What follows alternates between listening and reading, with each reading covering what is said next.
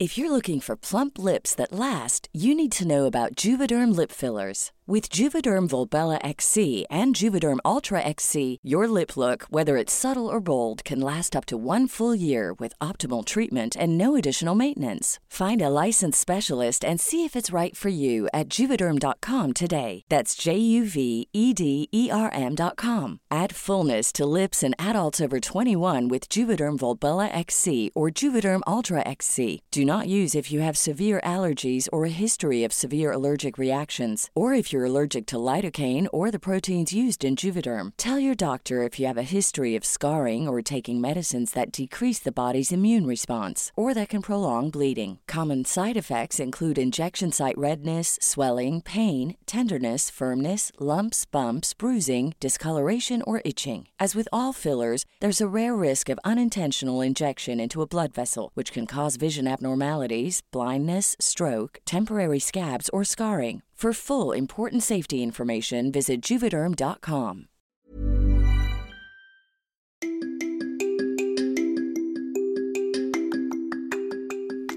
Hi, Brett. Here's your vocabulary for the week.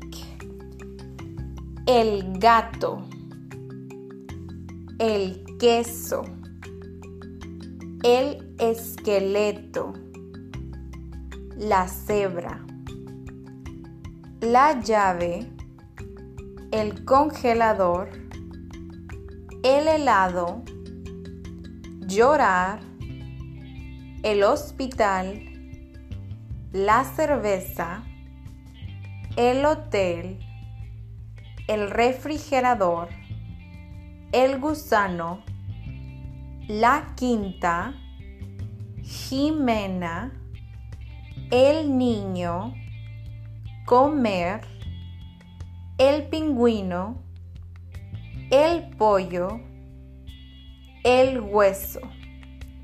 Thank you for listening.